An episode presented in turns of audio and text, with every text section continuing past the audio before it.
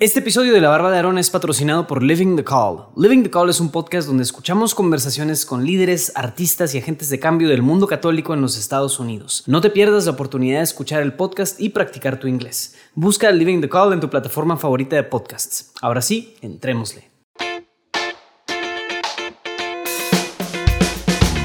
Bienvenido a La Barba de Aarón. Mi nombre es Luis Diego Carranza. Y en este podcast estamos buscando redescubrir la hombría y la masculinidad a través de lo que la Biblia tiene que decirnos acerca de ambos temas. Así que prepárate un trago o caliéntate un café y siente cómo el aceite baja por tu barba. Esto es la barba de Aarón.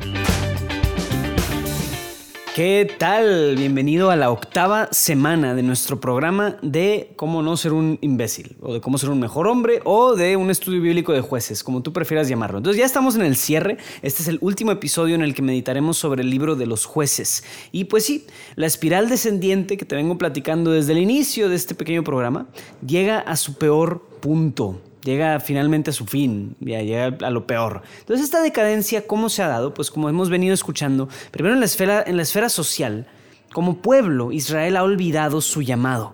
Su llamado de ser luz para las naciones se ha olvidado completamente.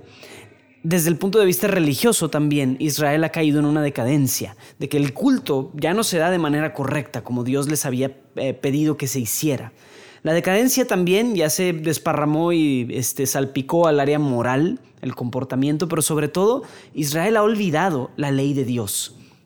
Cómo debía proceder en el día a día, en el comportamiento moral, se ha olvidado completamente. Pero por último, yo es lo que creo que esta historia nos va a dejar un poco evidente, es que la decadencia en Israel es una decadencia que ya llegó a un punto espiritual y se ha olvidado de Dios mismo. El libro de la sabiduría después nos va a decir que el principio de la sabiduría es el temor de Dios. Después vamos a poder meditar muy a detalle qué es exactamente esto del temor de Dios. Pero el temor de Dios es visible también cuando no está. y en la historia que vamos a escuchar nos vamos a dar cuenta de que hay una tremenda, eh, un tremendo olvido del temor de Dios, de Dios mismo, llegando a un punto bastante deplorable y bastante garrafal, pues, en el pueblo de Israel. Entonces, esta historia que vamos a leer es, en mi opinión, una de las peores historias en el libro de, no solo en el libro de jueces, es la peor, pero también en la Biblia. Es uno de los puntos más desesperanzadores, es uno de los puntos más tristes y más como, ah, o sea, te dejan como muy asqueado después de leer esto. Entonces, pues bueno, un poquito de contexto. Es la historia de un levita que vivía como forastero, así, este levita estaba viviendo en la región montañosa de Efraín y tiene una concubina con la que está viajando de vuelta a su casa. Entonces está viajando, hace cuenta de, creo que de Belén de Judá a las montañas de Efraín. Está como que trasladándose. En medio del viaje, decide hospedarse o buscar hospedaje en una ciudad que se llama Gibeá. Gibeá era de la tribu de Benjamín. Y durante la noche llega a la plaza y está buscando hospedaje en una casa. Está buscando hospedaje, pero nadie lo atiende. Y en eso sucede la historia que vamos a leer, que es jueces 19 del 16 al 30. Llegó un viejo que volvía por la tarde de sus faenas del campo. Era un hombre de la montaña de Efraín que residía como forastero en Gibeá, pues la gente del lugar era benjaminita. Al levantar la vista, se fijó en el viajero que estaba en la plaza de la ciudad. El anciano le dijo, ¿A dónde vas y de dónde vienes? El otro le respondió, Estamos de paso, venimos de Belén de Judá, y estamos hasta los confines, y vamos hasta los confines de la montaña de Efraín, de donde soy. Fui a Belén de Judá y ahora vuelvo a mi casa, pero nadie me ha ofrecido la suya. Y eso que tenemos paja y forraje para nuestros asnos, pan y vino para mí, para tu sierva y para el joven que me acompaña, que acompaña a tu siervo. No nos falta, no nos falta de nada. El viejo le dijo, la paz sea contigo. Yo proveeré a todas tus necesidades. No pases la noche en la plaza. Le llevó, pues, a su casa y echó pienso a los asnos. Ellos se lavaron los pies, comieron y bebieron. Mientras alegraban su corazón, los hombres de la ciudad, gente malvada, cercaron la casa y golpeando la puerta le dijeron al viejo, dueño de la casa, haz salir al hombre que ha entrado en tu casa para que lo conozcamos. El dueño de la casa salió donde ellos y les dijo, no, hermanos míos, no os portéis mal. Este hombre ha entrado como huésped en mi casa. No cometáis esta infamia. Aquí está mi hija, que es una doncella os la entregaré. Abusad de ella y hacer lo que os parezca, pero no cometáis con este hombre semejante infamia. Pero aquellos hombres no quisieron escucharle. Entonces el hombre tomó a su concubina y se la sacó afuera. Ellos abusaron de ella y la maltrataron toda la noche y hasta la mañana, y la dejaron al amanecer. Llegó la mujer de madrugada y cayó a la entrada de la casa del hombre donde estaba su marido. Allí quedó hasta que fue de día. Por la mañana se levantó su marido y abrió las puertas de la casa y salió para continuar su camino. Al ver que su mujer, la concubina, estaba tendida a la entrada de la casa, con las manos en el umbral, le dijo, levántate, vámonos. Pero no le respondió. Entonces el hombre la cargó sobre su asno y se dirigió a su pueblo. Llegando a su casa, cogió un cuchillo y tomando a su concubina la partió miembro por miembro en doce trozos y los envió por todo el territorio de Israel. Y dio esta orden a sus emisarios esto habéis de decir a todos los israelitas. ¿Se ha visto alguna vez cosa semejante de que desde que los israelitas subieron del país de Egipto hasta hoy? Pensad en ello y pedid consejo y tomad una decisión.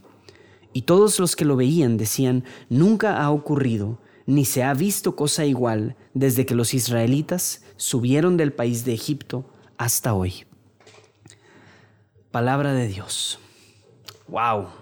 Esta es una historia muy triste. O sea, estos hombres abusan de esta mujer, pero de una manera colectiva, em, desde la noche hasta el amanecer, y la matan.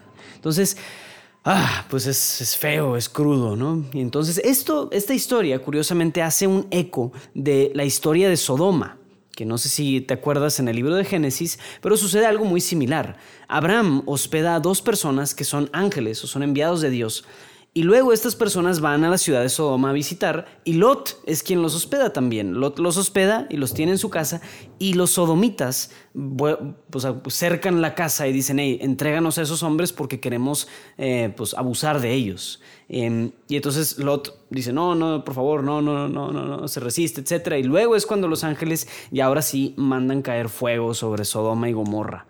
Entonces Ah, pues sí, o sea, efectivamente hace, una, hace un eco en esta historia, donde sucede algo muy similar, ahora no con ángeles, pero con un, una persona que estaba de viaje. Para en ese entonces, o sea, en, en, el Antiguo Testamento en realidad, eh, una idea muy importante es dar buen hospedaje.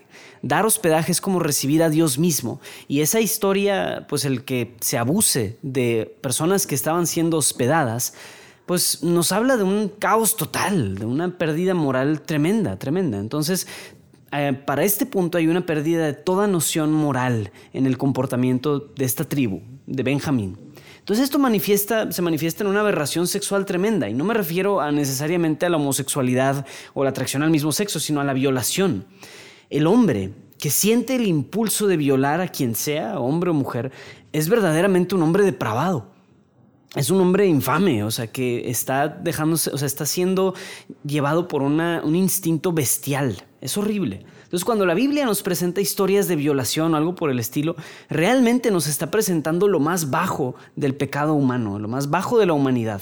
Que no se manifiesta, yo creo que hay pecados feos y lo que quieras, pero estos pecados y estas historias son lo peor.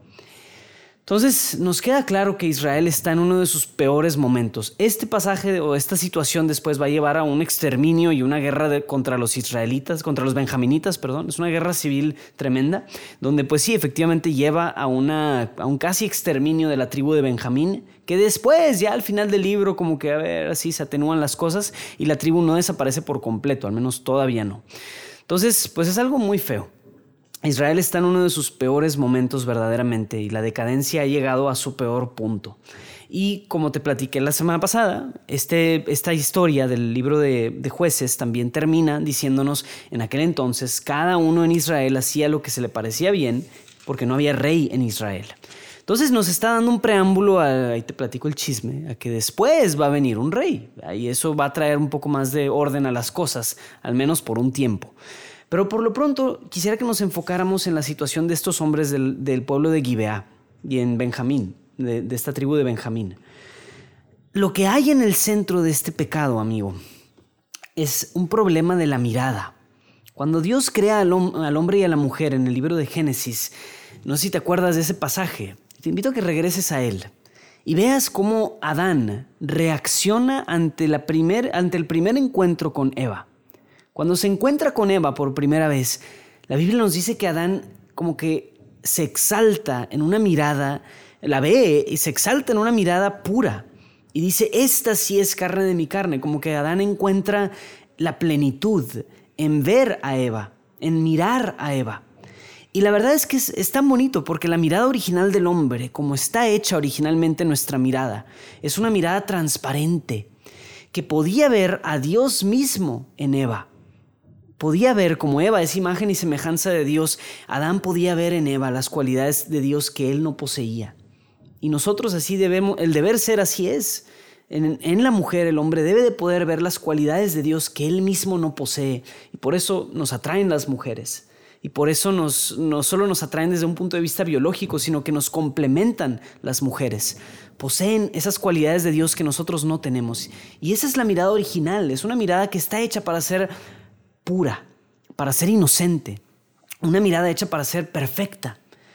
Pero la consecuencia inmediata del pecado original es que la mirada se distorsiona y ya no la mira con pureza y con inocencia, sino que ahora sí la mira desnuda y la mira en una desnudez diferente, la mira en una desnudez tentadora. Y la tentación se traduce a ver a la mujer como un objeto de placer sexual. Y él, en vez de apreciar a la mujer en su belleza y en sus virtudes, la quiere arrebatar para sí mismo, por así decirlo. Y es esa tentación del hombre que busca arrebatar la belleza de la mujer solo para después tirarla como si fuera basura. Y esto es lo que ocurrió en Sodoma. Y por eso Dios llevó a la destrucción de Sodoma, porque toda la ciudad entera estaba así. Y ahora aquí en Gibeá, ahora sucede lo mismo. Y sucede en cientos de lugares y cientos de veces todos los días en todo el mundo. Esto es el problema en el corazón del hombre, es una mirada distorsionada. La verdad es que nuestra cultura hipersexualizada en la que vivimos solamente funciona porque los hombres caen en ella, los hombres la aceptan y los hombres felices la abrazan. Y yo estoy hablando desde hombres que desde su cuenta de Instagram siguen un montón de influencers o chavas que muestran su cuerpo nada más porque es, es placentero y eso lleva, por ejemplo, desde las adolescentes que quieren ser aceptada, aceptadas socialmente en un mundo de imbéciles que solo piensan en pornografía. O señores, a los señores en el juego de fútbol, en la pelea de box, que solamente quieren que salgan las porristas o las edecanes para echarse un taco de ojo. Los anuncios de la tele, las escenas promiscuas en las series, o los vatos que van al antro solo para buscar ligarse a alguna chava, ¿no? O sea, este perfil depredador del hombre que quiere conquistar a cualquier mujer. Todo comienza con la mirada distorsionada del hombre y el común denominador en todos estos casos es la mirada distorsionada del hombre. La peor decadencia de Israel, de este pasaje que acabamos de escuchar, es también la peor decadencia del hombre, y estoy hablando del sexo masculino, es la mirada distorsionada. En este caso, todo este pueblo de la tribu de Benjamín estaba desviadísimo y distorsionado al grado que hubo una violación colectiva. Así es la mirada de nuestro mundo y así es la mirada de nosotros mismos a veces. Si nuestra mirada está así, estamos en nuestra peor decadencia. Esto es lo más bajo de la masculinidad. Jesús dice en Mateo 22, el ojo es la lámpara del cuerpo. Si tu ojo está sano, todo tu cuerpo estará iluminado. Pero si tu ojo está malo, todo tu cuerpo estará a oscuras. Y si la luz que hay en ti es oscuridad, ¿qué oscuridad habrá?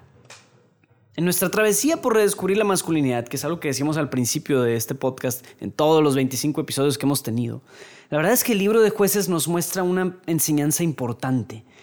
Jueces nos muestra que lo peor, lo más bajo de la espiral en la sexualidad masculina está en una mirada sexual distorsionada. Es, es esta parte, esto es lo más bajo de la masculinidad. Y ese es también el primer peldaño y el primer paso donde también empezamos a redescubrir la hombría, sanando nuestra mirada, sanando la manera en la que vemos. Vemos a las mujeres, vemos el mundo, vemos las cosas, pero sobre todo nuestra mirada hacia en nuestra sexualidad. Señor, te pedimos que sanes nuestra mirada, que ayudes, Señor, a que podamos ver, sobre todo ver al sexo opuesto, con tu mirada. Que restaures en nosotros esa mirada original que Adán tuvo hacia Eva. Y Señor, te pedimos que si estamos rotos, tú nos enmiendes, que si nuestra mirada está sucia, Señor, tú la limpies y la purifiques, y que mantengas nuestro corazón puro, que nuestro corazón también pueda ser ese lugar en donde encuentras tierra fértil, para que de ahí salga la verdadera sanación, Señor, y que como hombres podamos caminar hacia un redescubrimiento de nuestra hombría, la hombría original, la hombría de Adán, la hombría de Jesucristo. Te pedimos, Señor, que nos alejes de cualquier tentación, nos alejes de cualquier pensamiento mundano, cualquier pensamiento perverso, cualquier pensamiento infame. Señor, purifica nuestra mirada y nuestro corazón. Amén.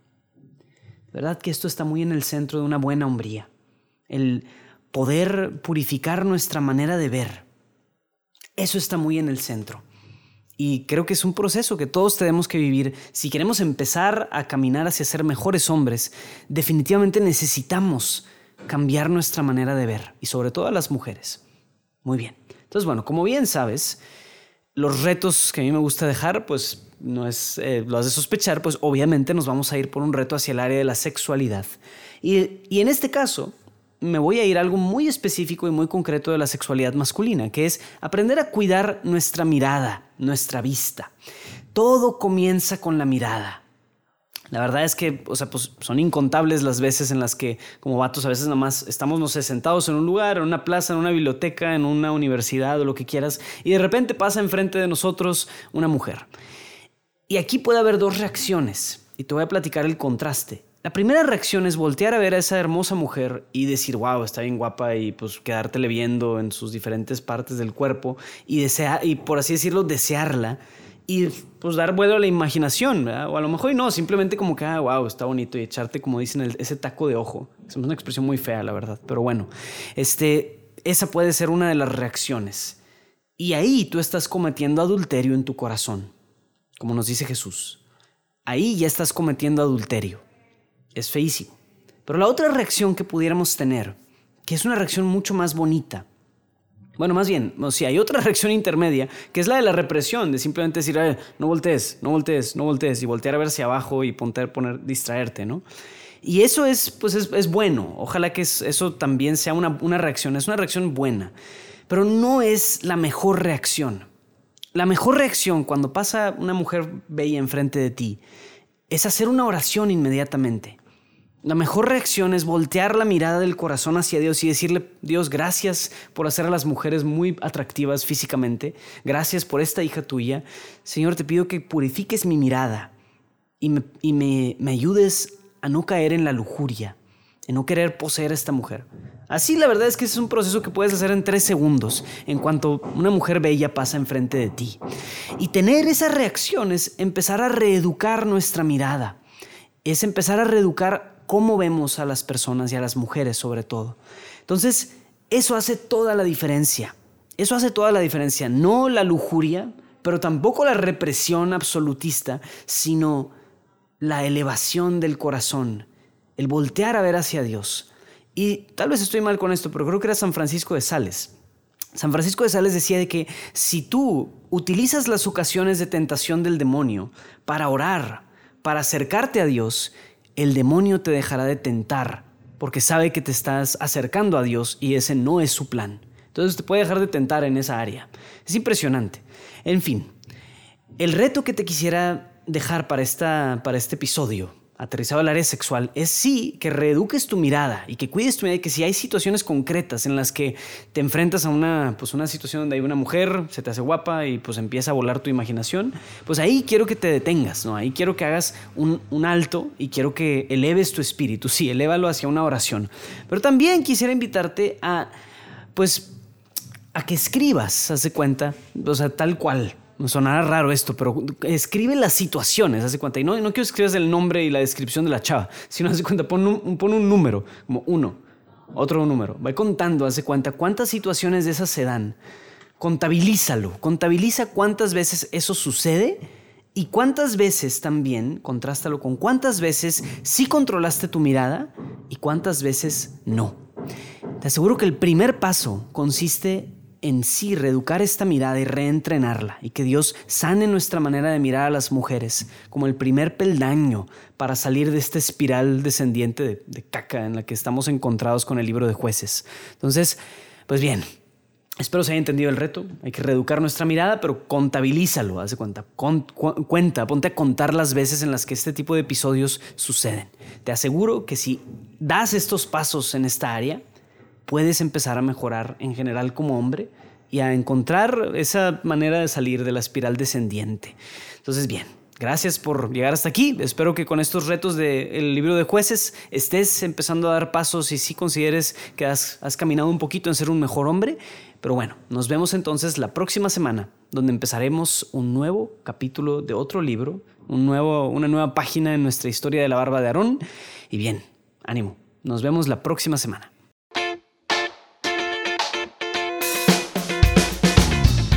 No te pierdas ningún episodio de La Barba de Aarón. Suscríbete a nuestro newsletter semanal en barba.jdn.app diagonal barba y recibirás un correo cada vez que se lance un nuevo episodio. Eso es barba.jdn.app diagonal barba. Puedes encontrarme en Instagram y seguirme como el podcast barbudo, pero por favor, por favor, por favor, te invito a que me escribas y me digas qué te está pareciendo todo esto, si te gustan o no te gustan los episodios, tienes alguna recomendación, etc. Puedes escribirme a luisdiego.juandiegonetwork.com o mandarme mensaje directo por Instagram. Si quieres echarme una mano extra, por favor apóyame dando un review de 5 estrellas en Apple y suscribiéndote en tu plataforma favorita de podcasts.